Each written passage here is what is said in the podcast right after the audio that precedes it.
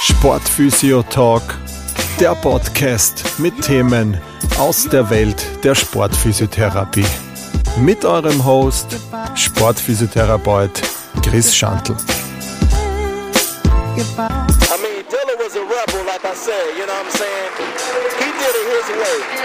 From the beginning to the ending, you know what I'm saying? Ja, hallo beim Sportphysio Talk Podcast und hallo im neuen Jahr. Ich hoffe, ihr habt den Jahreswechsel gut verbracht. Der Sportphysio Talk geht, in, geht ins dritte Jahr. Unglaublich eigentlich, wie schnell die Zeit vergeht. Und auch dieses Jahr gibt es wieder viel, viel Themen aus der Welt der Sportphysiotherapie. Geplant sind jetzt in den nächsten Wochen Themen wie Knorpelverletzungen im Sport, Muskelkrämpfe, Master oder Diplom in der Sportphysiotherapie und ähm, weil es gerade auch passend ist, weil unser vermutlich äh, bester Fußballer der letzten Jahre oder erfolgreichste Fußballer der letzten Jahre, David Alaba, jetzt den Kreuzbandriss leider erlitten hat, so kurz vor der äh, bevorstehenden Europameisterschaft habe ich mir gedacht, ist es Zeit, jetzt endlich das Thema Kreuzband zu besprechen. Ähm, das wird auch noch kommen in der nächsten Zeit. Und heute starten wir mit dem angekündigten Thema in der letzten Folge, wo ich äh, zwei Damen zu Gast habe. Und zwar geht es um die Laufanalyse.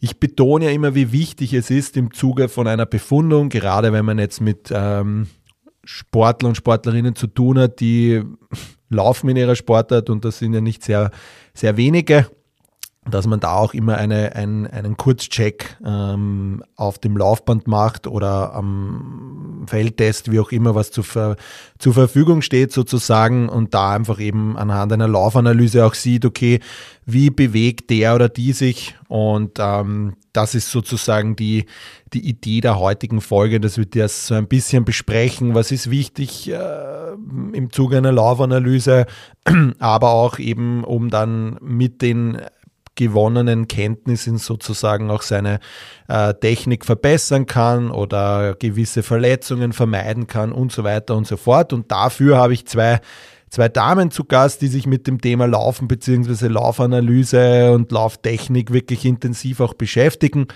Ähm, die eine davon war selbst äh, Profiathletin mit einer Teilnahme bei den Olympischen Spielen in Rio 2016 und betreut jetzt als Trainerin äh, sozusagen die, die kommenden Olympioniken und Olympionikinnen äh, Jennifer Wendt und Anna Obereigner, die viele Jahre in England verbracht hat und dort sehr intensiv ähm, mit Läufer und Läuferinnen gearbeitet hat und sich da auch sehr viel weiter gebildet hat und dadurch eben viel Expertise und Erfahrung eben in der Betreuung von Läuferinnen und äh, Läufern sammeln konnte.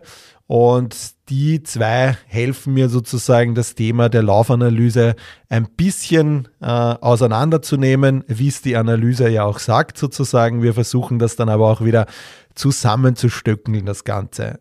Dann sage ich äh, viel Spaß mit der heutigen Folge und herzlich willkommen Anna und Jenny. Vielen lieben Dank für eure Zeit dass ihr im Sportphysiotalk Podcast dabei seid und das Thema besprecht, äh, Laufanalyse. Warum das Thema Laufanalyse? Wie kurze Introduction über euch sozusagen. Wie seid ihr dazu gekommen? Ähm, was ist so ein bisschen euer Werdegang, dass die Zuhörer und Zuhörerinnen noch ein bisschen wissen, mit wem sie es da heute zu tun haben, wenn sie euch nicht eh schon vielleicht kennen? Ja, also ich bin eben die Jenny. Ich war ähm, selbst im Leistungssport tätig, neun Jahre. Ähm, war bei Olympischen Spielen über 5000 Meter und war sehr von Verletzungen geplagt während meiner Karriere, was auch dann zu meinem Karriereende im Endeffekt geführt hat. Und dadurch, ähm, dadurch, dass mein Laufstil definitiv Potenzial gehabt hätte, deutlich besser zu sein und sich auch die Verletzungen deshalb gekommen sind, wegen vielen Defiziten einfach, ähm, habe ich mich irgendwie dann dafür interessiert und ja, hab, bin so dazu gekommen, ähm, dass ich dann mich mehr damit befasst habe und jetzt halt Laufanalysen anbiete und auch Trainerin bin und vor allem im Nachwuchsbereich ähm, Trainerin jetzt war fünf Jahre. Und genau, so ist das irgendwie alles entstanden, dass ich mich mehr damit auseinandergesetzt habe. Und äh, wenn ich das da jetzt gleich so erwähne, ich habe euch ja nicht, ich habe euch nicht alle drei begrüßt. Es tut mir leid, unbekannterweise damals. Also nochmal alles Gute zur, zur bevorstehenden Geburt, äh, auch an dieser Stelle sozusagen. Anna, wie war dein Weg? Ja, also mein Weg, also ich bin Physiotherapeutin, eh schon seit mittlerweile 2011 und bin selber halt motivierte, manchmal weniger motivierte Hobbyläuferin, die eben auch schon so ein bisschen durch die Distanzen gegangen ist. Und ähm, Verletzungen in meinem Fall gab es glücklicherweise noch nicht, bin scheinbar noch nicht genug gelaufen in meinem Leben, aber eben Interesse daran, dass man sagt, man unterstützt die Verbesserung oder man bringt Läufer zurück nach Verletzungen. Also mein Hintergrund ist orthopädische Unfallchirurgie ursprünglich und ähm, habe dann eben aus diesem Werdegang heraus den Master gemacht, also Sportmaster, Sportphysiotherapie-Master und Exercise Medicine. Und irgendwie bin ich immer mehr und mehr eigentlich fast zufällig in das Thema reingerutscht, habe dann angefangen, eben Läufer in England zu behandeln. Ich habe sechs Jahre in England gelebt und dort eben als Physiotherapeutin gearbeitet und bin dort eben über Tom Goom und meine zwei Sportkliniken, wo ich tätig war, in die Laufanalyse gekommen. Und ja, durch das ist es eigentlich immer mehr und mehr ausgeprägt worden.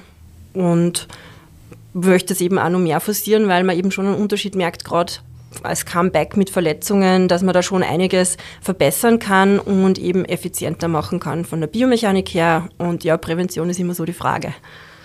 Das stimmt.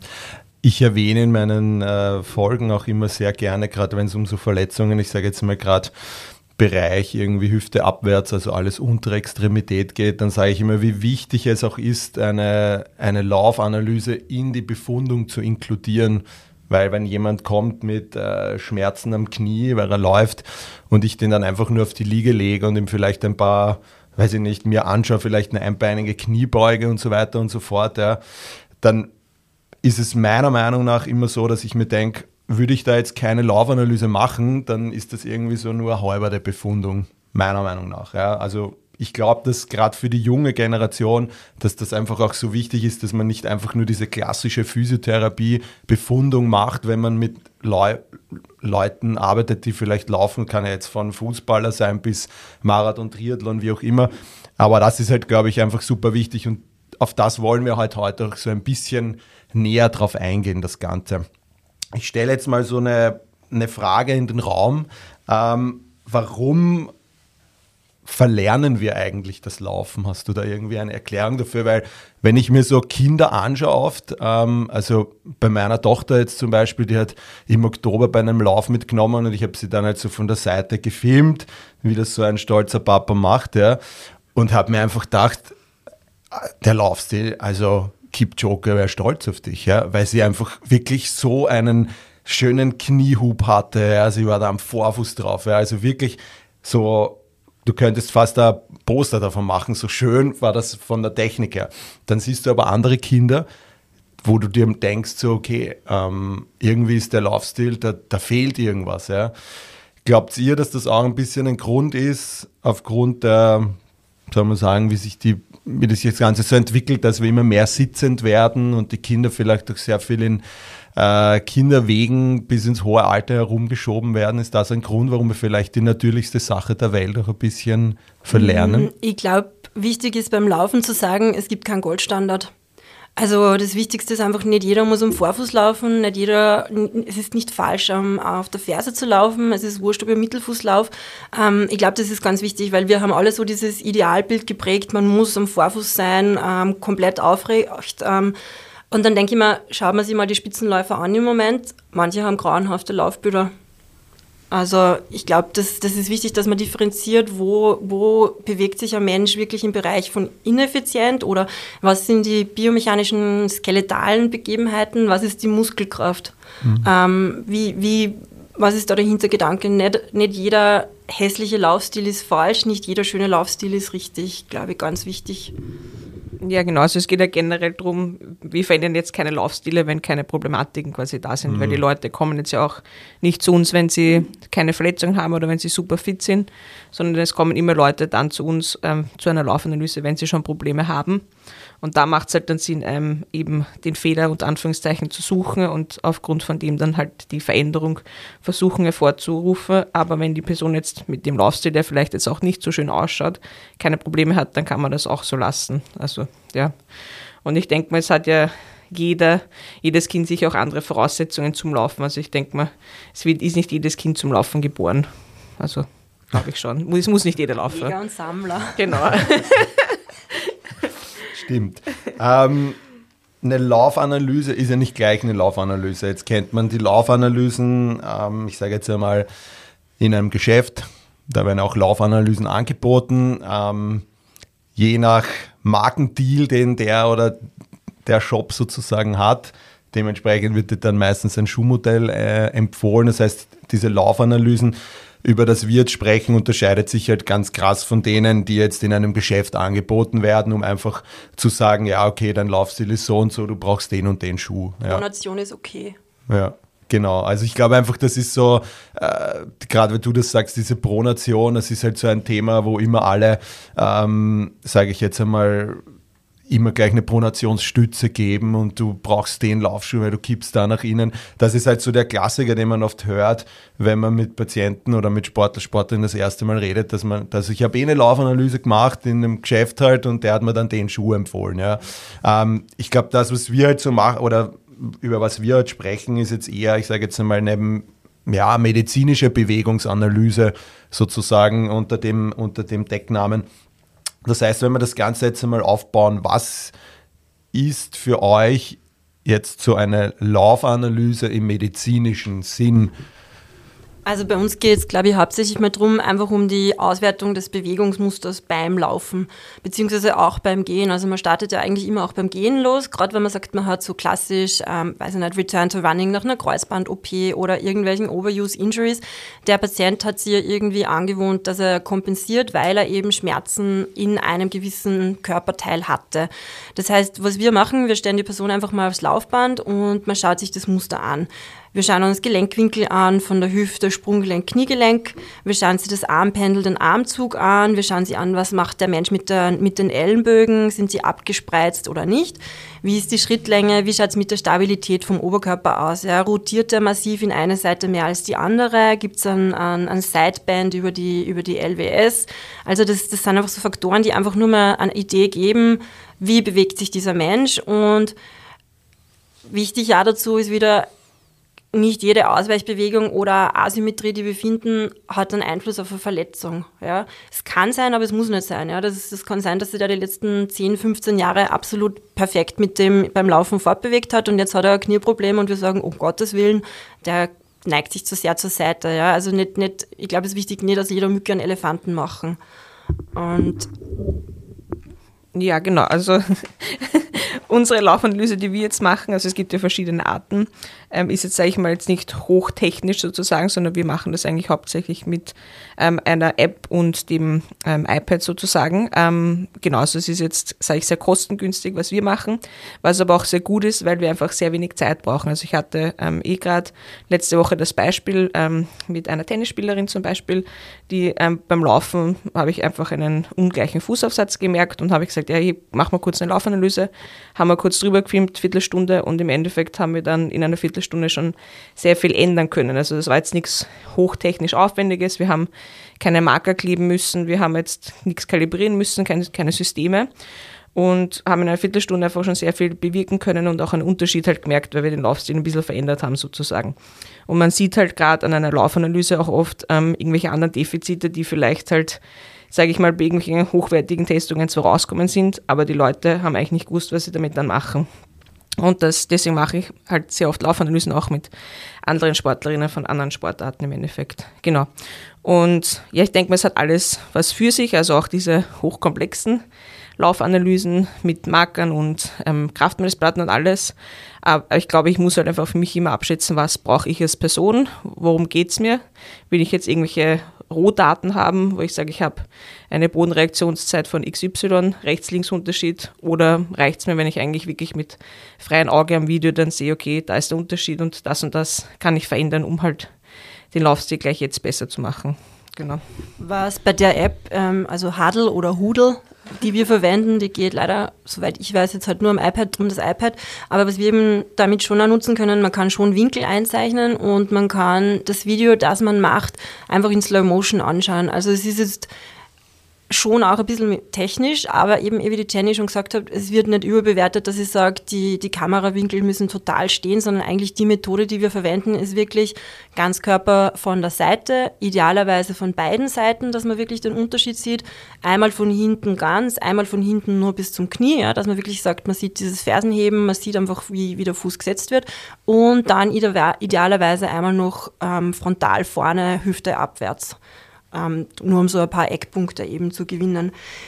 Die, das große Mysterium ist immer, was verändert man dann, glaube ich, auch bei der Laufanalyse. Und ich glaube, Technikumstellung, es gibt oft Leute, die, die kommen zu uns und sagen, boah, da habe ich jetzt sechs, sieben Sachen, die ich unbedingt ändern muss, damit ich effizienter oder besser wäre. Und mh, mm, mit dem bin ich immer so ein bisschen nicht auf Kriegsfuß, aber ich glaube, das ist einfach so ein bisschen ein, ein, motorischer Overload. Also ich muss mir immer dran denken, wenn ich im Körper irgendwo was ändere, und das ist ja im, im Kraftsport genauso, das ist im, im Training genauso, hat das ja einen, einen großen Effekt auf den gesamten Körper. Ja. Das heißt, wenn ich jetzt so beim Sorg auf einmal, okay, nee, du, du bist Fersenläufer, das geht so nicht, du darfst jetzt nur noch am Vorfuß laufen, weil das, ist, das, ist, das, das schaut für uns optisch gut aus, dann ist es ein Problem, ja, weil dann habe ich einfach massiv mehr Belastung auf den Waden, es kommt massiv mehr Belastung aufs Knie.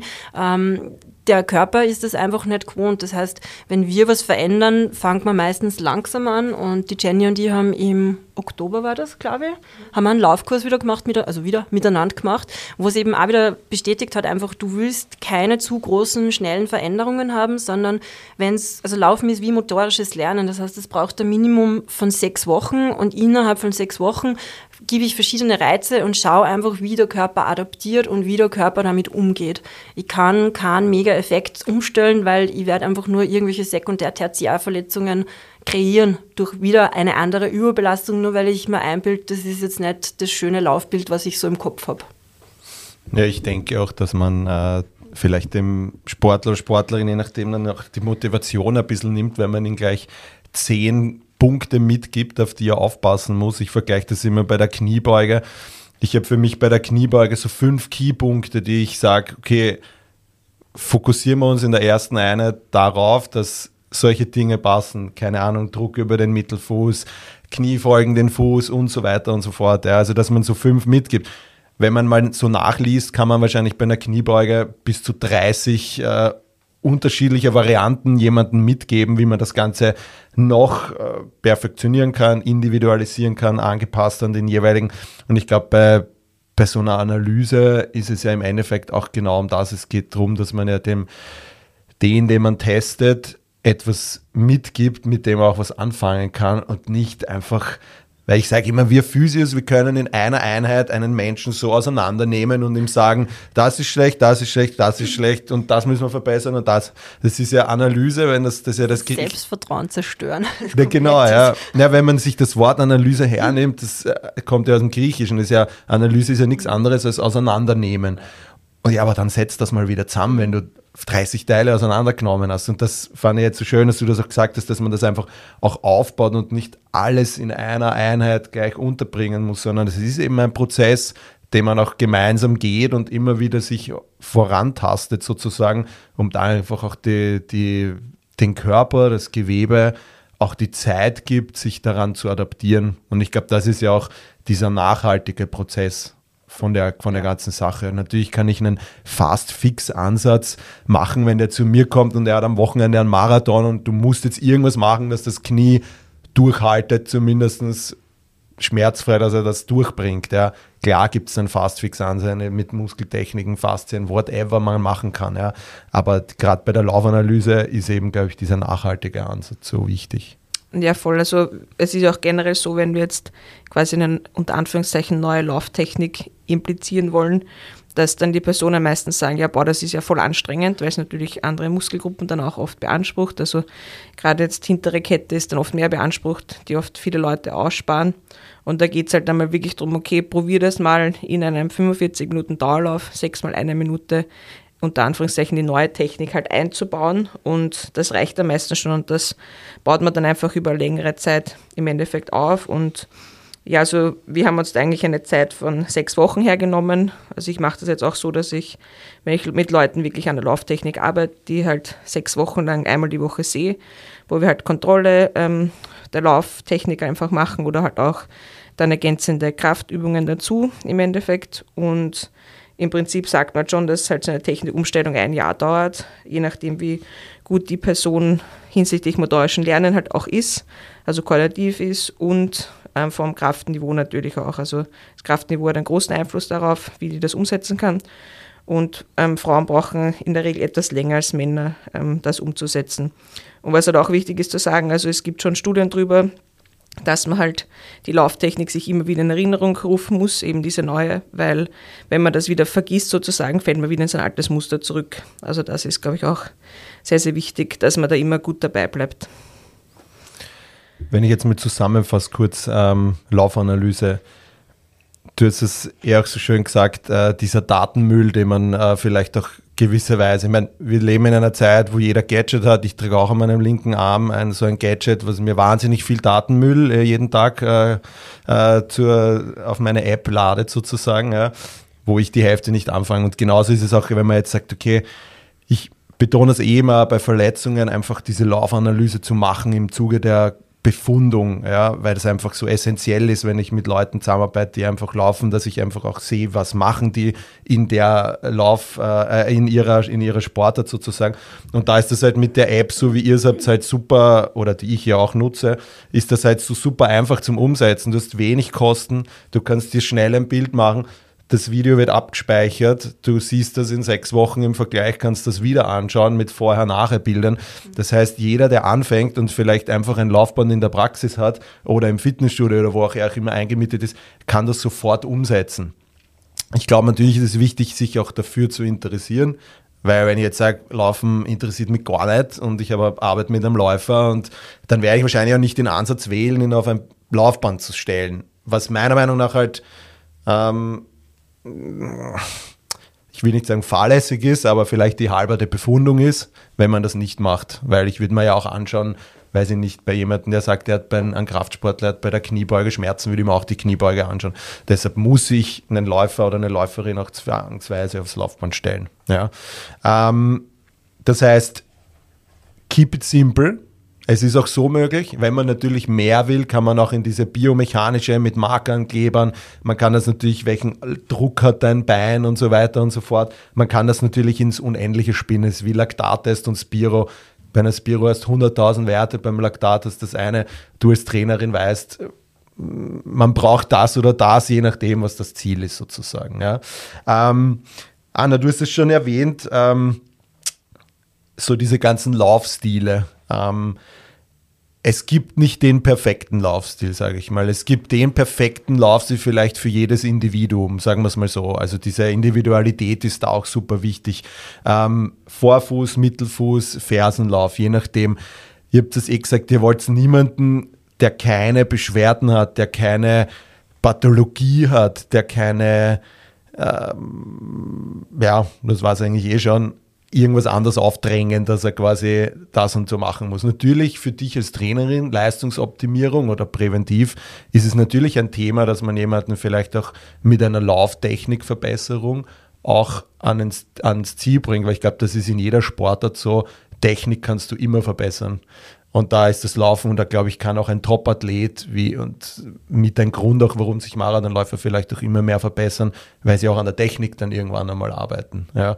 Und wie seht ihr das so? Was ist so jetzt in Richtung Leistungsoptimierung, Prävention? Was sind da so für euch so Punkte, wo ihr sagt, da hilft die Laufanalyse auch noch ganz gut? Also ich finde gerade das Thema Richtung Prävention ist relativ ähm, spannend, weil es gibt halt immer diesen, ich sage immer fast ein bisschen diesen, diese Schein, Schein-Solution, wenn ich, wenn ich präventiv Laufanalyse mache, dann habe ich ähm, dann habe ich keine Verletzungen. Das ist halt mit Studien leider nicht belegt. Also das muss man ganz einfach sagen. Es gibt keine Studie, die belegt, dass wenn ich immer so und so laufe, dass ich nie eine Verletzung haben werde. Das stimmt einfach nicht. Weil den perfekten Laufstil, also wieder ganz wichtig, den, der existiert nicht. Was ich aber schon machen kann, ist, dass ich das Ganze optimiere. Aber auch wenn ich was optimiere, ist es kein hundertprozentige Garantie, dass halt nichts passiert. Ja. Das heißt, Prävention fällt für mich eher darunter, wie die Jenny vorher gesagt hat, schon eher auf Techniktraining und ganz wichtig eigentlich auf Krafttraining, weil was sind die zwei Faktoren, dass ich wirklich besser werden kann als Läufer? Intervalltraining und die Kraft dazu, dass ich dann irgendwas, was ich als Technik umsetzen muss, anwenden kann. Das heißt, ins präventive Feld eigentlich rein. Ich glaube, das sieht die Jenny öfter, weil zu mir kommen ja immer schon die Leute, die eh schon Probleme haben oder die Probleme hatten und halt wieder zum Laufen zurückkommen. Aber bei mir fängt immer so an, dass bevor irgendwer laufen darf, quasi als Prävention, bevor, zum, bevor ich zum Laufen wieder anfange, muss der halt wirklich in der Lage sein, dass er gescheite beidbeinige, einbeinige Variationen von allen möglichen plyometrischen Hüpfern, Sprüngen und eigentlich ordentlichen Jumps machen kann. Erst wenn der Patient das kann, dann darf er laufen. Also das sind so mal meine Kriterien. Wichtig ist auch wieder zu erwähnen, dass es halt eigentlich keine richtige Toolbox mit Return to Running gibt. Also es gibt jetzt keine, zumindest meines Wissens nach, also vielleicht, na, ich glaube, haben wir eh geredet, gell? Also es gibt eigentlich keine typische Toolbox jetzt, wo man sagt, das und das und das ist weltweit immer angewendet, wird weltweit immer angewendet, damit dann diese Person wieder laufen kann, sondern es ist eher so ein bisschen mit, mh, mm, mit dem Wissen, dem Hintergedanken, Laufen ist eine einbeinige Sprungbelastung. Im Prinzip hüpfe ich einbeinig von einem Bein auf das andere kontinuierlich über, weiß ich nicht, fünf Kilometer bis Ultramarathon. Das heißt, der Körper muss einfach stark genug sein und, und ähm, Technik affin genug sein, damit er diese, diese Form der Fortbewegung einfach aushaltet. Also das ist, das ist eigentlich Prävention für mich, würde ich jetzt mal sagen.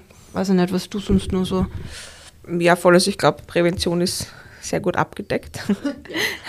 Aber wenn wir jetzt quasi zur Leistungsoptimierung gehen ähm, und halt jetzt die Laufökonomie ähm, als Faktor sozusagen hernehmen, diese Laufökonomie ist ja sehr multifaktorell. Also ich habe jetzt ja nicht nur ähm, die Laufökonomie von der biomechanischen Seite, sondern eben auch metabolisch, also ähm, kardiorespiratorisch und auch neuromuskulär sozusagen. Ähm, und da ist halt der Punkt, es gibt auch nicht wirklich Studien darüber, dass jetzt halt eine Veränderung des Laufstils oder eine Verbesserung bei allen Personen wirklich eine Verbesserung der Laufökonomie ähm, bewirkt sozusagen. Also das kann bei manchen tatsächlich halt helfen, dass sie ökonomischer laufen, also mehr Sauerstoff, also weniger Sauerstoff verbrauchen bei submaximalen Belastungen. Es kann aber auch sein, dass es halt überhaupt nichts bringt. Und das muss ich halt einfach immer sozusagen ähm, von Athlet zu Athletin halt einfach unterschiedlich einfach von der Herangehensweise angehen. Und ich denke mal, wenn ich jetzt, ähm, ich mache halt sehr viel mit Tennis und halt noch auch mit Läuferinnen, ähm, da geht schon für mich immer darum, dass ich sage, ich entwickle ein Technikbild, was jetzt ähm, für mich, sage ich mal, von den Ausweichbewegungen so okay ist, dass ich das Gefühl habe, die Person unter Anführungszeichen tut sich beim Laufen nicht weh, sozusagen. Ja. Weil bei manchen sieht man schon, okay, da sind so viele Ausgleichsbewegungen da, dass ich das Gefühl habe, ähm, da geht mehr in die Rechts-Links-Bewegung als nach vor. Und da muss ich gerade im Nachwuchsbereich, finde ich, definitiv in jeder Sportart ansetzen, weil Laufen ist trotzdem eine Grundbewegung, ähm, die mir einfach als Zubringer, gerade für Schnelligkeitssportarten, ähm, sehr viel bringt, weil ich will ja natürlich meine ähm, meine Kraft nach vorne bringen und nicht zeitlich sozusagen. Und das hat einfach sehr viel mit ähm, Leistung und Performance dann zu tun. Und deswegen ist mir in der Hinsicht Lauftechnikentwicklung ähm, sehr, sehr wichtig. Ähm, und eh, wie die Anna schon angesprochen hat, also gerade wenn ich jetzt ähm, Läuferinnen hernehme, ähm, die sind oft sehr, sehr sehr, sehr ähm, schleißig beim Krafttraining. Also viele machen halt dann Stabi-Training und Planks und vielleicht noch Mini-Band-Walks oder so. Aber man muss sich schon bewusst sein, dass ich das Vielfache meines Körpergewichts in einer einbeinigen Kniebeuge in Wahrheit halten, Sprungkniebeuge halten muss. Ja. Und deswegen ist Krafttraining halt sehr, sehr wichtig, also auch schweres Krafttraining. Und natürlich macht man es nicht von heute auf morgen, dass ich plötzlich schwere Kniebeugen mache, sondern ich muss es halt über einen Zeitraum halt entwickeln. Aber da müssen wir alle hin und was ich halt immer versuche anzusagen, dass halt Krafttraining gerade fürs Alter sehr wichtig ist. Wir wollen mit 80 auch noch eine Kniebeuge können, weil wir wollen vom Sessel aufstehen können. Genau. Ich glaube, dass, wenn wir gerade beim Thema Krafttraining sind, ich müsste jetzt mich so ein bisschen als Beispiel hernehmen, weil ich weiß intraoperativ, dass ich äh, schon eine Knochenknorpelglatze sozusagen habe auf meinen äh, Knorpel im Kniegelenk. Also da ist definitiv schon ein Grad 4 da.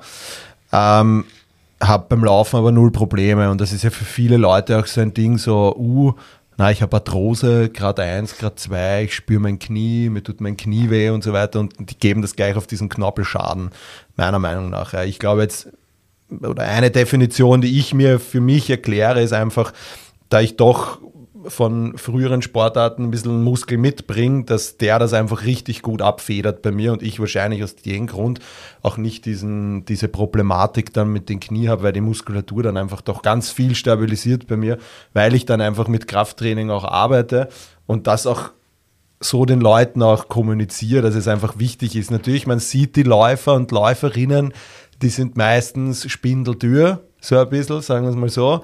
Ähm, aber ich glaube, der Trend geht immer mehr, dass auch die wissen, dass ein Krafttraining wichtig ist. Ja. Also ich habe ja vor letztes Jahr mal den, den Wolter Andi zu Gast gehabt bei mir. Und er hat gesagt, dass er eigentlich überhaupt kein Krafttraining macht. Er macht Planks und so weiter und Stabe oder so, aber Handelkrafttraining macht er jetzt nicht wirklich. Jetzt habe ich vor kurzem beim Kollegen gesehen, bei, der in, bei dem er in Physiotherapie ist, dass der ihm äh, schön, einen schönen Kraftplan aufgegeben hat mit Deadlifts, mit äh, Bulgarian Split Squats, Squats und so weiter und so fort. Und äh, Andys Gesicht nach zu urteilen, war er dann nicht so happy damit, aber ich glaube, da muss er durch, weil, so wie, du, wie ihr sagt, ich glaube, der Trend geht einfach in die Richtung, dass du damit halt wahnsinnig viel rausholen kannst. Ich glaube, auch Sorge von Läufer ist oft einfach auch noch, wenn du Krafttraining machst, wirst du schwerer, wenn du schwerer bist, bist langsamer. Und ich war am Anfang des Jahres ähm, bei einem Vortrag und da ist eben auch ganz viel um das gegangen und ähm, einer der Vortragenden hat eben präsentiert, was seine Läufer quasi im Training machen müssen. Und da war eigentlich drinnen, eh, ja, wie du gerade erwähnt hast, Planks, ja, eh wichtig, aber was bringt mir das, wenn ich statische Plank halten kann, wenn ich es in der Bewegung nicht halte? Ähm, ein Kommentar war, ich halte nicht vom Kreuzheben oder Deadlifts, ich mir gedacht habe, okay, gut, interessant. Also die, die Wissenschaft, sicher, Wissenschaft ist nicht alles, aber die Wissenschaft belegt einfach, damit ich wo gut ein Schock oder eine Stoßbewegung abfedern kann, brauche ich die Muskulatur dazu. Und die Muskulatur wird halt nicht stärker davon, dass ich nur Lauf-ABCs als Krafttraining sehe, also das ist ja natürlich logischerweise nicht, oder dass ich eben statische Planks mache. Das, das ist einfach, das sind komplett zwei unterschiedliche Trainingsansätze und das eine hat mit dem anderen schlicht und ergreifend nichts zu tun. Also wie du gesagt hast, man braucht dieses, dieses Heavy Loading, man braucht diese plyometrischen Loaded Plyometric Jumps etc., damit man wirklich probiert. Laufen kann man eh nicht imitieren. Ja? Und das ist ja oft der Frust von, von Patienten, wenn sie auf das Comeback warten, wann kann ich wieder laufen? Stell dich aufs, auf den Stepper, Stepper ist nicht laufen. Also du kannst Laufen schwer imitieren. Das heißt, du musst einfach trotzdem so nahe wie möglich an eine Laufbewegung oder so eine, einen Ausschnitt der Laufbewegung kommen unter gewissen Voraussetzungen, damit du dich ein bisschen vorbereiten kannst. Mhm. Ja, genau. Also ich versuche da bei der Anna gleich einzuhaken. Und zwar ist ja generell so, also wenn ich jetzt viel Ausdauertraining mache, ähm, ich weiß nicht, ich habe es genau vergessen natürlich, ähm, wie genau das heißt, aber im Endeffekt inhibiert es ja, ähm, dass du quasi hypertrophierst, wenn du viel Ausdauertraining machst. Das heißt, du wirst halt nie so bulky werden im Endeffekt. Ähm, und deswegen muss man gerade bei Krafttraining halt aufpassen, dass ich halt nicht zum Beispiel gleich nachher ähm, Dauerlaufen gehe oder so, sondern heißt, dass ich immer einen Abstand habe dazwischen.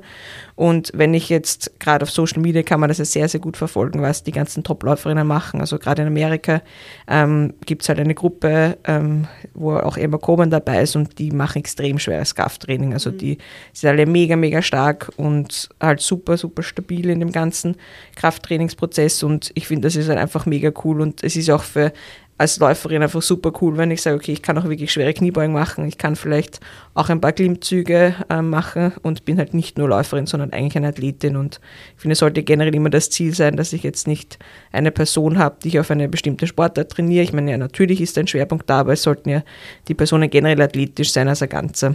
Und das, glaube ich, ähm, ist gerade durch Krafttraining sehr gut ähm, herbeizuführen dann. Ja, und ich glaube, dass Krafttraining auch diese man überwindet eine schwere Kraft und das bringt dir einfach, glaube ich, auch auf so den letzten Kilometern eines Laufs auch was, dass die Muskulatur einfach auch weiß, hey, oder man weiß, man hat das Vertrauen in die Muskulatur, die kann da noch was leisten. Ich meine, ich habe vielleicht, äh, meine, das ist ja legitim, das weiß man, dass man, also vielleicht die Spitzenläufer schon, ja, aber wenn, wenn ich Videos von Läufern sehe oder von mir selber, Kilometer 1, super schön, Kilometer 21 kommst dann daher. Also da brauchen wir jetzt nicht mehr von einem perfekten Laufstil reden. Und das, das vertragt der Körper ja auch, wenn man, wenn man da so trainiert ist, dass vielleicht die letzten drei, vier Kilometer dann nicht mehr ja, so wunderschön ausschauen, weil es einfach darum geht, ich schleppe mich jetzt noch ins Ziel, ja, und, und dann muss halt, da leidet meistens der Laufstil halt drunter, ja. Aber ähm, ich glaube, dass die Muskulatur, wenn man da einfach diese Reserven einfach auch hat, dass die Muskulatur es einfach auch schafft, da drüber zu gehen, wenn ich Kniebeugen mit 80 Kilo mache oder so, ja. Und das, glaube ich, führt, so wie Sie es auch gesagt habt, auch wenn das Studien und so weiter belegen, in weiter Linie immer zum Erfolg. Oder halt zu einer besseren Outcome, sagen wir es mal so. Ja. Das ist eigentlich jetzt so die, die Krafttrainingsvariante. Ja. Ähm, wenn wir schon bei diesen ganzen, ähm, wenn wir jetzt schon im Wettkampf sind sozusagen, ja, ähm, glaubt ihr, dass diese ganze, ich sage jetzt mal, Schuhdebatte auch ein bisschen von der Lauftechnik äh, ablenkt sozusagen, weil man wenn man jetzt hernimmt früher, also zu deiner Zeit dann vielleicht auch noch, ein Wettkampfschuh war meistens wahnsinnig leicht, ziemlich minimalistisch, eine sehr neutrale Fläche eigentlich, ja. Jetzt ist genau das Gegenteil. Die sind super wahnsinnig bequem, ganz mit einer hohen Sohle einfach, ja, dass da ganz viel quasi dazwischen ist, zwischen Asphalt und, und äh, dem Fuß. Ähm, Carbon-Schuh-Thema ist ein wahnsinnig riesiges Thema. Da drüben im Eck stehen auch gerade ein paar. Ähm, und ähm, ich sage mal so, oft sieht man ja wirklich Läufer oder Läuferinnen, die, ich sage jetzt einmal so im Laufen gerade eingestiegen sind und die kommen dann einfach daher mit den super neuen Carbon-Schuhen. Ähm, ich meine, ist schon klar, einkaufen Endorphine werden freigesetzt, man zieht dieses coole Teil an, schaut einfach richtig nice aus, ja. Und ähm, man fühlt sich dann auch motiviert zum Laufen. Und dann läuft man einen 6 Minuten Durchschnitt am Kilometer mit Carbonschluch. Genau, ja. Und ich glaube, das ist halt auch so ein Thema, wo man, ähm, wo man einfach auch hergehen muss und einfach mal sagen, okay, diese Dinge sind ja gut. Oder dadurch rennen die Leute auch diese Zeiten. Aber die, die es halt rennen, die brauchen halt, äh, oder die können das auch ausnutzen, die Energie. Ähm, wie steht ihr da dazu? Also ist es jetzt für euch das Thema Carbonschuhe im, im, im Hobby-Amateursport ein komplettes No-Go? Oder sagt ihr so, ab einer gewissen Zeit ist es okay?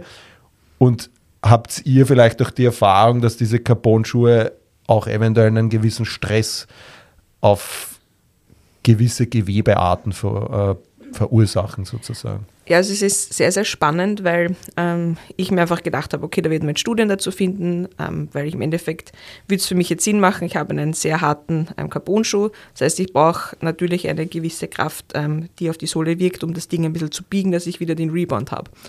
Ähm, lustigerweise findet man nicht, also keine Studien darüber ähm, oder keine unabhängigen Studien darüber, ähm, die jetzt wirklich eine Aussage darüber geben, wie schnell der Schuh gelaufen werden muss, um auch wirklich ähm, einen positiven Effekt zu haben.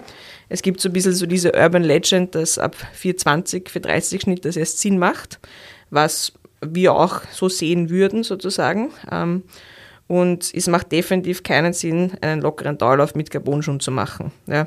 Also das ist mal sehr, sehr wichtig. Ähm, ich würde immer, immer nur für Tempodauerläufe oder halt Intervalle hernehmen. Wirklich an diesen 420, 430 einfach festmachen. Und ähm, ja, also das mal zum Hobbysport im Endeffekt. Ähm, was auch spannend ist, dass auch nicht wirklich Studien darüber gibt, die sagen, okay, ähm, die Laufökonomie wird jetzt tatsächlich besser. Da gibt es halt sehr ähm, unterschiedliche Outcomes der Studien. Also es gibt manche Schuhe sind da besser als andere natürlich. Da gibt es viele unabhängige Studien darüber, aber es gibt jetzt nicht wirklich eine tatsächliche Aussage, wobei man sagen muss, dass die Studien oft mit Leuten durchgeführt wurden, die vielleicht 25 Minuten ähm, auf 5 Kilometer laufen. Das heißt, ich bin dann noch sehr, sehr gespannt, wie sich das in Zukunft entwickeln wird, studientechnisch. Entschuldigung. Ähm, was ähm, spannend ist, dass viele berichten, ähm, die im Leistungssport sind, dass sie vor allem einfach ähm, mehr trainieren können mit diesen Carbon-Schuhen, weil wenn ich jetzt die früheren Wettkampfschuhe hernehme, die sind extrem belastend jetzt für die Waden gewesen. Also so wie du sagst, sie sind sehr direkt am Boden. Ich habe sehr, sehr einen hohen Impact auf die Wade ähm, und halt einfach meistens dann ziemlich müde Beine gehabt nach dem ähm, ganzen Training. Und da berichten schon sehr viele, dass sie einfach mit diesen Carbon schon deutlich mehr halt schnelle Sachen laufen können, ohne großartig zu ermüden. Also das finde ich sehr, sehr spannend im Endeffekt. Und ja, ähm, vielleicht noch weiter zur Verletzungssache. Ja, genau. Also wenn wir wieder sagen, zu Otto Normalverbraucher, glaube ich, schon erwähnenswert, dass es einfach oft erhöhte Instabilität gibt. Ja, also das, das sind einfach Schule, Schuhe, die für Geschwindigkeit und nicht für einen Sunday Long Run ähm, produziert worden sind, das ist eh klar. Und Verletzungsrisiko in dem Sinne ist schon wieder gegeben, weil eben wieder Carbon-Schuh aufgebaut ist, ein Fersenläufer halt eigentlich gezwungen, gezwungen wird, ja, dass er jetzt nicht mehr auf der Ferse läuft, sondern vielleicht, weil er eben die, den Endorphin-High, das Endorphin-High hat, dass es mit Carbon-Schuhen läuft, dass er halt wirklich einfach auf Vorfuß oder eher Mittelfuß umsteigt und das halt dann schon kommt mit dieser erhöhten Wadenbelastung wieder, ja, instabiler Achillessehnen. Also es, die, die biomechanische Ketten zieht sich halt da eigentlich wieder nach oben, ja, beziehungsweise einfach, ich lande auf einen instabilen Schuh oder instabileren Schuh für diese eine Person. Wie wirkt sich das aus ähm, nach oben hin? Ja? Auf einmal fängt er an, dass er viel mehr aus dem Kreuz, aus, den, aus der Lendenwirbelsäule wieder rotiert oder eben sidebeugt. Das heißt, du hast eigentlich wieder solche Sekundärschäden, unter Anführungszeichen, die halt einfach im Endeffekt das Resultat eigentlich wieder negativ beeinflussen. Ja? Und die Muskelbelastung wird einfach schon durch diese Umstellung vom Schuh woanders hinprojiziert, was der Läufer halt im Normalfall einfach nicht gewohnt ist. Ähm, schlecht, positiv, super, es ist total lustig. Ich habe letztens einmal einen, einen Schuh ausprobiert. Ich, ich habe selber keine Carbon-Schuhe, obwohl ich die 430 laufen kann. Aber ich für mich brauche es einfach nicht. Ja. Mir macht es Spaß, es ist voll super und ich, ich, bin natürlich sehr dazu geneigt, dass ich mir welche zulege. Aber ähm, wenn ich jetzt wieder zurück zu meinen Patienten komme, ich denke mir einfach bei ganz vielen Leuten, die einen haben, macht es einfach keinen Sinn. Es ist, es ist cooles Marketing, es ist, wie der Chris gesagt hat, es, es, ist, es ist lässig, weil du hast da gerade einen, einen super flashigen, geilen Schuh gekauft, aber von, von deiner Laufergonomie her oder von deinem, von deinem Outcome bringt dir der Schuh einfach überhaupt nichts. Das ist irgendwie für mich so ein bisschen Kategorie All the Gear, No Idea.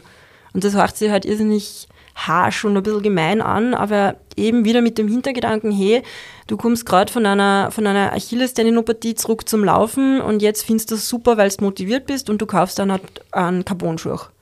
Das ist für mich in dem Fall nicht die richtige Entscheidung, wann du nicht einen gewissen Speed laufst. Ich habe noch ein bisschen was auch zu ergänzen, weil ähm, was man auch halt oft sieht oder was man einfach sieht, wenn man jetzt die Carbonschuhe sich anschaut. Ich drehe jetzt zum Beispiel einen Nike ähm, Carbonschuh um und ich sehe, wie schmal diese Sohle einfach ist. Also wenn ich den jetzt mit einem normalen ähm, Schuh vergleiche, ist sie so viel schmäler. Also ich muss da schon mal einfach mit einer erhöhten Instabilität im Endeffekt rechnen. Und ich finde, ähm, wir müssen jetzt nicht nur die Carbonschuhe anschauen, sondern ich finde generell so die Tendenz in der Technologie der Laufschuhe geht immer mehr dazu hin, dass die wieder viel höher von dieser ähm, Cushion sind im Endeffekt. Und ich sehe dem, also ich bin dem sehr kritisch gegenüber, weil ich einfach durch diese erhöhte Kuschen einfach wieder sehr viel mehr Instabilitäten einfach auch sehe. Weil so stabil kann dieses Material gar nicht sein, dass die Leute nicht wieder viel mehr nach innen knicken, als sie zum Beispiel mit jetzt, sage ich mal, viel ähm, flacheren Schuhen ähm, laufen würden. Und was auch schon ein paar Mal war, ist einfach, wo Leute dann gefragt haben, kann ich meine Einlagen in die Carbon-Schuhe tun? Und das ist halt dann na, kannst du nicht, weil das, dieser Schuh einfach nicht dazu ausgelegt ist, dass der dir Stabilität gibt, sondern das ist wie, das ist wie beim, beim Rennradl, hast den dünnsten und den schnellsten Reifen. Das ist echt wirklich auf Speed und auf, auf, auf, auf, auf, ja, auf Speed und Fast ausgelegt und nicht auf Komfort und, und Stabilität. Das ist, glaube ich, wichtig. Und das bringt uns, glaube ich, auch zurück, dass man wieder sagt, wenn du einen Carbon-Schuh hast, musst du ihn laufen können. Das heißt, es reicht nicht, dass man sagt, man kauft jetzt einen Carbon-Schuh für einen, für einen Marathon und zieht dann beim Marathon das erste Mal den Schuh an, weil man schonen will, weil man halt weiß, dass ein Carbon-Schuh natürlich von der Lebenszeit her viel kürzer ist wie ein normaler Laufschuh. Das, das heißt, du musst wirklich, du musst an Carbon-Schuhen muss man trainieren und man muss den eingewöhnen, weil normalerweise heutzutage bei den normalen Laufschuhen, der Laufschuh, den brauchst du nicht mehr einlaufen. Also das, weiß nicht, das bringt uns vielleicht dann eh zu die Laufschuhe. Laufschuhe heutzutage musst reinschlupfen, der muss ein gutes Gefühl haben, der muss passen, aber das ist nicht, dass du sagst, du musst vorher 100 Kilometer laufen, damit du sagst, jetzt ist der Schuh eingebrochen und jetzt, jetzt passt er sich dem Fuß an. Beim Carbon-Schuh ist das einfach anders. Carbon-Schuh ist ein, ist ein Wettkampfmittel oder eben ein wirklich ein, ein aggressives Trainingsmittel und nicht zum gemütlichen, gemütlichen Intervalle laufen. Ja, weil ich halt beim Carbon auch den Faktor habe, dass ich andere muskuläre Belastungen habe und es kann halt dann passieren, wenn ich den plötzlich beim Marathon laufe, dass ich dann, sag ich mal, Krämpfe an Stellen habe, die ich eigentlich nicht kenne. Also das muss man schon auch mit einberechnen und gerade wenn ich jetzt sage, ich kann einen Carbon-Schuh laufen von der Geschwindigkeit her und will den auch laufen, im Marathon, Halbmarathon, 10 Kilometer oder 5 Kilometer oder wo auch immer, ähm, ist es halt wichtig, wirklich die Intervalle dann auch mit ihm zu machen. Genau. Trotzdem ein schönes Gefühl, dieses Teil zu kaufen. Ja, ich weiß. Aber man kann auch in die Therme fahren um 250 Euro.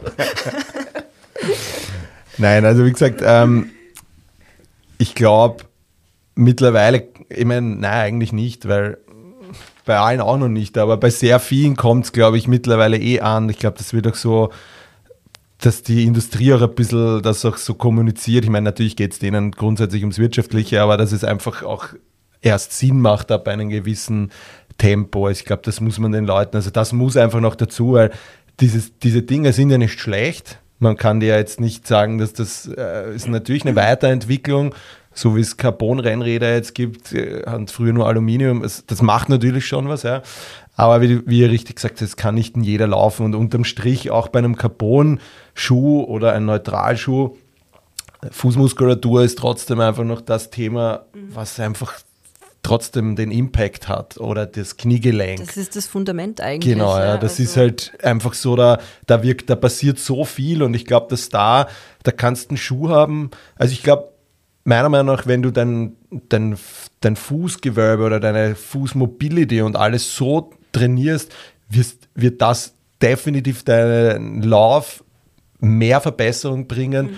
als jeder Schuh, egal ob jetzt Carbon oder was auch immer. Aber du wirst so wahnsinnig profitieren, wenn dieser, wenn deine Fußmuskulatur einfach einen richtig starken Aufsatz hat, wenn das nach oben weiter rauf geht, wenn deine Hüfte stabil ist, wenn dein Rumpf stabil ist. Das sind einfach alle diese Dinge und da ist halt eben dieser Input, damit man da einfach auch wieder so den Kreis schließt und auf diese Analyse zurückkommt, macht es natürlich Sinn, vielleicht auch mit unterschiedlichen Laufschuhen zu testen. Wenn, wenn du jetzt jemanden hast, ähm, keine Ahnung, der sagt, er rennt vier Minuten am Kilometer, ich kenne das jetzt zum Beispiel irgendein Sportler von dir ist, Jenny, oder eine Sportlerin, ähm, Meine Patienten laufen das auch manchmal. oder das, ja, dann wäre es, die kommen ja auch oft von dir, ähm, dann wäre es vielleicht ja auch ein Thema, sich das auf, mit mehreren Schuhen anzuschauen. Oder sagt ihr so, egal? Oder ist es, macht es auch Sinn, vielleicht ähm, auch als Läufer oder Läuferin, oder das ist etwas, was ich meinen Leuten oft weitergebe, auch verschiedene Modelle zu laufen und jetzt nicht nur, ich habe ein Modell, das kaufe ich mir das 22er, das 23er, das 24er Modell, sondern dass ich vielleicht auch unterschiedliche Marken habe, unterschiedliche Modelle, dass der Fuß sich nicht immer nur an ein, ein, eine, ein Material gewöhnt sozusagen, sondern sich da Unterschiede habe. Wie seht ihr das in der Testung? Macht ihr das? Sagt ihr, nimm alle deinen Laufschuh mit oder versucht sie es erst einmal so abzustecken, okay, du rennst eh sechs Minuten am Kilometer, wirst wahrscheinlich einen oder vielleicht zwei Laufschuhe haben, aber schaut ihr, da macht ihr da auch Unterschiede von, von den Schuhen, ob das eben jetzt Ja, voll. Also ähm, zu Carbon schon will ich noch kurz was sagen. Es gibt ja von allen Herstellern eigentlich so das Top-End-Produkt, also das meistens so 250 Euro oder plus kostet. Und dann gibt es meistens ein billigeres Produkt. Und für mich, also oft in der Beobachtung, hat es eigentlich Sinn gemacht, auf das billigere zurückzugreifen, weil diese oft stabiler sind. Also das finde ich einerseits super, weil es ähm, schont die Geldbörse und ist auch meistens ähm, für die Lauftechnik deutlich ähm, stabiler sozusagen. Also das ähm, möchte ich allen Zuhörerinnen nur mitgeben. Ähm, und bezüglich ähm, unterschiedliche Laufschuhe, ja, definitiv. Also ich empfehle allen meinen Athleten oder Athletinnen auf jeden Fall zwei bis drei Paar Laufschuhe zu haben. Also vielleicht eines wirklich flottere ähm, und halt zwei Dauerlaufschuhe. Und auch bei der Laufanalyse sollen sie auf jeden Fall mit allen Schuhen halt quasi kommen. Ähm, generell gilt es, weil jetzt viele kommen und sagen, ja, sie haben Einlagen. Wenn sie jetzt Einlagen haben, ist immer wichtig, dass man Einlagen in keine gestützten Schuhe gibt. Also die müssen immer in Neutralschuhen drinnen sein, weil natürlich die Einlage schon die Unterstützung hergibt. Und ja, also ich finde es sehr wichtig, äh, mit verschiedenen Schuhen zu testen und auch barfuß. Also ich teste auch oft barfuß und lasse sie barfuß gehen und laufen. Ja, genau, ich stimme da eh der Jenny eben auch zu. Und ähm, eh gerade wieder mit den Einlagen, ich habe es ein paar Mal schon gehabt, dass Leute einfach vergessen, die Originaleinlagen aus den Schuhen rauszunehmen. Also manche Leute, glaube ich, profitieren von dem Tipp, dass man einer wirklich sagt, wenn schon mit Einlagen, dann wirklich bitte die Originaleinlagen der Schuhe zu entfernen.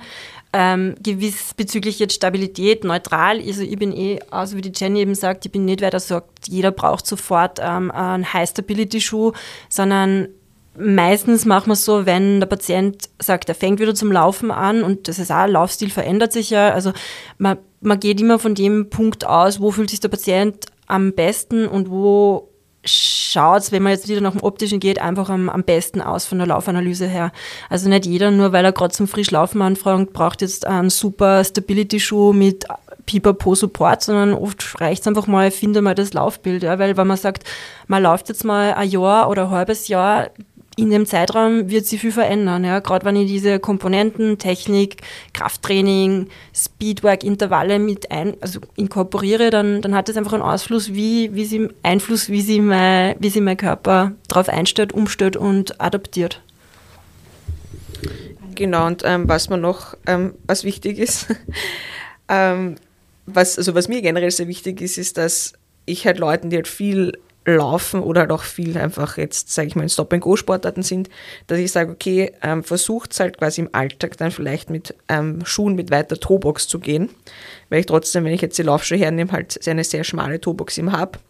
Und ich habe mich auch sehr, sehr lang dagegen gewehrt, aber ich bin jetzt auch in der Freizeit immer mit Barfußschuhen unterwegs. Ähm, beim Laufen nicht, das schaffe ich nicht. Also das muss man, glaube ich, schon sehr, sehr lange trainieren und davon halte ich jetzt auch nicht unbedingt was, muss ich sagen. Also da finde ich schon sehr gut auf die ganz normalen Laufschuhe ähm, zurückzugreifen, aber gerade ähm, in, der Freizeit ähm, will ich meinem Fuß viel Raum geben, da soll er viel arbeiten müssen und da schaue ich, dass ich halt mit wirklich Barfußschuhen unterwegs bin. Was für die Jenny und mich auch noch so ein bisschen ein Thema ist immer, ist, wenn Läufer zu uns kommen und sagen, ja, wir sind Läufer und sie laufen und dann ähm, differenzieren gehen, joggen, laufen, was ist wirklich die, die kmh-Anzahl, die man wirklich eigentlich laufen soll, ja, weil das bringt uns dann eigentlich ja auch wieder zu den, den, den High-End, schnelleren Schuhen und so sozusagen. Und zwar oft kommt es eben vor, dass wir sagen, wir haben, wir haben Klienten und Patienten, die kommen, ja, ich, ich laufe regelmäßig, ich laufe total viel. Und wenn ich an Laufen denke, oder ich weiß nicht, wie es euch als Zuhörerinnen geht, Laufen ist für mich alles über 10 kmh alles, was unter 10 kmh ist eigentlich, wir haben ja probiert, dass wir das eben ein bisschen mit, mit, mit Studien oder mit Research ein bisschen abbecken sozusagen, bevor wir das jetzt verkünden, aber alles, was über 10 kmh ist, ist wirklich Laufen, ich gehe laufen. Alles, was drunter ist bis 6 kmh, ist eigentlich Joggen. Ja, also ich glaube, es ist auch immer wichtig, wenn Patienten zu uns kommen, ich bin Läufer, dann einfach welche Kategorie Läufer und das ist komplett wertfrei. Das hat nichts damit zu tun, du bist ein, ein schlechterer Läufer, weil du bist langsamer, sondern es einfach gibt uns eben schon mal ein bisschen die Idee wieder zur Laufanalyse dann zurück. Wie bewegt sich wer, wenn er 7, 8, 9 kmh rennt? Wie bewegt sich wer, der durchschnittlich, ähm, um wieder zu den 4 Minuten 30, 4 Minuten 15 zurückgehen, dieser Mensch sich bewegt beim Laufen? Ja, das sind wieder komplett unterschiedliche Dynamiken und ähm, eigentlich biomechanische Kraftanwendungen, Einflüsse, die da auf den Körper also einfließen. Würdest du sagen, braucht jeder eine Laufanalyse oder jemand, der sagt, er will einfach nur zweimal in der Woche joggen, weil du es gerade erwähnt hast. Ähm, braucht der auch oder brauchen nur Leute eben über 10 km/h eine Laufanalyse? Mm, ich glaube, da muss man einfach wieder, eh wie die Jennifer am Anfang gesagt hat, differenzieren. Wenn wer total happy ist, keine Probleme hat und der einfach seine zwei, dreimal die Woche läuft, dann brauche ich da nichts umstellen. Also wieder, wieder, ich will aus einer Mücke keinen Elefanten machen. Also das ist halt eben diese, diese Fashion, ich muss jeden analysieren. Nein, muss ich nicht. Ja, also es gibt keinen Goldstandard und, und ich, mein, mein, mein Hut ist Schönbrunn, also da gehe ich meistens laufen. Das heißt, du siehst du alles. Das siehst du echt Leute, die, die sprinten, das siehst du Leute, die gehen, das ist Leute, die joggen, das ist Leute, die laufen, dann bin ich zwischendrin. Also du, du siehst einfach das, das volle, die volle Welt der Läufer und, und man soll einfach nicht aus jeder Bewegung ein Problem machen. Also wenn es kein Problem gibt, dann ist das schön und super und möge die Läuferin, der Läufer bis in alle Ewigkeit laufen ja, und seinen Knochen Gutes tun. Ich wollte gerade sagen, es ist wie in der, wenn man in der FH oder wo auch immer quasi diese Befundung hat, ja, man also ich glaube im, im ersten Semester oder so, also man interpretiert in jeden kleinste Abweichung des Rundrückens oder Flachrücken. Plus, oder, plus, plus. Genau, ja, Wahnsinn. Ja, einfach so. Also ich weiß ja, dass ich viele Studierende als Zuhörer und Zuhörerinnen noch habe. Ja. Also auch bei der Laufanalyse geht es darum, einen in erster Linie mal einen groben Überblick zu bekommen, was, was, was, was ist da los, wie, wie, wie verhältst du dich beim Laufen und eben auch jetzt nicht jedem eine Pathologie ran diagnostizieren, nur weil der ein bisschen einen Rundrücken hat, aber keine Probleme hat und alles gut machen kann oder eben ein bisschen einen O-Haxen hat ja, oder was auch immer. Ja. Also natürlich kann man immer einen Input liefern, aber man muss jetzt nicht, man muss nicht übertreiben und jeden sozusagen eine, eine irgendwas andichten, dass er irgendwas hat oder nicht genau. sozusagen. Also ich glaube, das ist ganz, ganz, ganz wichtig. Also vor allem in der Physiotherapie, ich glaube, das ist im Training eh eher weniger, ähm, dass man den Leuten keine Angst vor Bewegung mitgibt. Weil dann oft so, na, du, du bist im Hohlkreuz oder du hast ein Hohlkreuz und dann trauen sie sich das und das nicht machen. Also es sind dann oft Leute, die halt quasi dann ins Training zu mir kommen und sagen, ja, aber der Physio hat gesagt, ich mache das und das oder XY-Trainer hat gesagt, ich mache das und das und ich darf, ich darf nicht kreuzheben, weil ich gehe ins Hohlkreuz oder keine Ahnung. Also das ist, glaube ich, das Allerwichtigste bei allen bei allen Personen, die im Gesundheitsberuf sind, dass wir den Leuten Spaß an der Bewegung geben, wurscht, ob das jetzt Laufen ist, Krafttraining, Radfahren, Schwimmen, aber dass wir ihnen keine Angst mitgeben, weil Bewegung ist einfach wichtig und mir ist lieber, irgendeine Person geht unter Anführungszeichen 20 Minuten Skirlaufen die Woche, ähm, als gar nicht. Ja. Also das ist, glaube ich, sehr, sehr wichtig. Ja, ich glaube, viele denken, dass sie dann wahnsinnig viel Kompetenz und Expertise ausstrahlen, wenn sie am jeden gleich sagen, ja, das, das, das und das, ja. Und ich glaube, da muss man sich einfach ein bisschen zurücknehmen und das ist Expertise genug, wenn du sagst, hey, ähm, na, es passt, du hast keine Schmerzen, geh laufen, wenn es dir Spaß macht, genau. tu einfach, ja. Und, und nicht zeigen zu wollen, dass ich eh alles weiß und, und da und dies und das Voll. und ins Perfektionistische gehen. Also Jetzt nicht nur beim Laufen, genau. auch bei irgendwelchen Bewegungen von, weiß ich nicht, Rumpf oder Wirbelsäule, je nachdem, man muss es nicht ähm, übertreiben sozusagen. Ja, weil ähm, es geht auch darum, weil was ist wirklich eine falsche Bewegung? Also genau. das ist auch der Punkt. Wenn ich keine Last auf irgendeine Bewegung gehe, ist es keine falsche Bewegung. Es geht ja immer nur, wenn ich jetzt ähm, viel Last drauf gebe, könnte ich vielleicht die Bewegung besser machen, aber jede Bewegung, sage ich mal, ohne Gewicht, das kann keine falsche sein. Genau, niemand schaut so aus wie im Anatomie im Prometheus. Genau. Wir schauen da alle ein bisschen anders aus. Ja, das war's auch schon wieder mit der heutigen Folge. Ich hoffe, ihr hattet Spaß dabei. Ich freue mich über ein Like und ein Abonnement auf den gängigen Streaming-Plattformen Spotify, Apple Music und Co. Bei Fragen, Anregungen zur heutigen Folge oder einer der vorangegangenen könnt ihr mir eine E-Mail schreiben an info@sportphysio-fortbildung.at. Ich freue mich, bis zum nächsten Mal, euer Chris.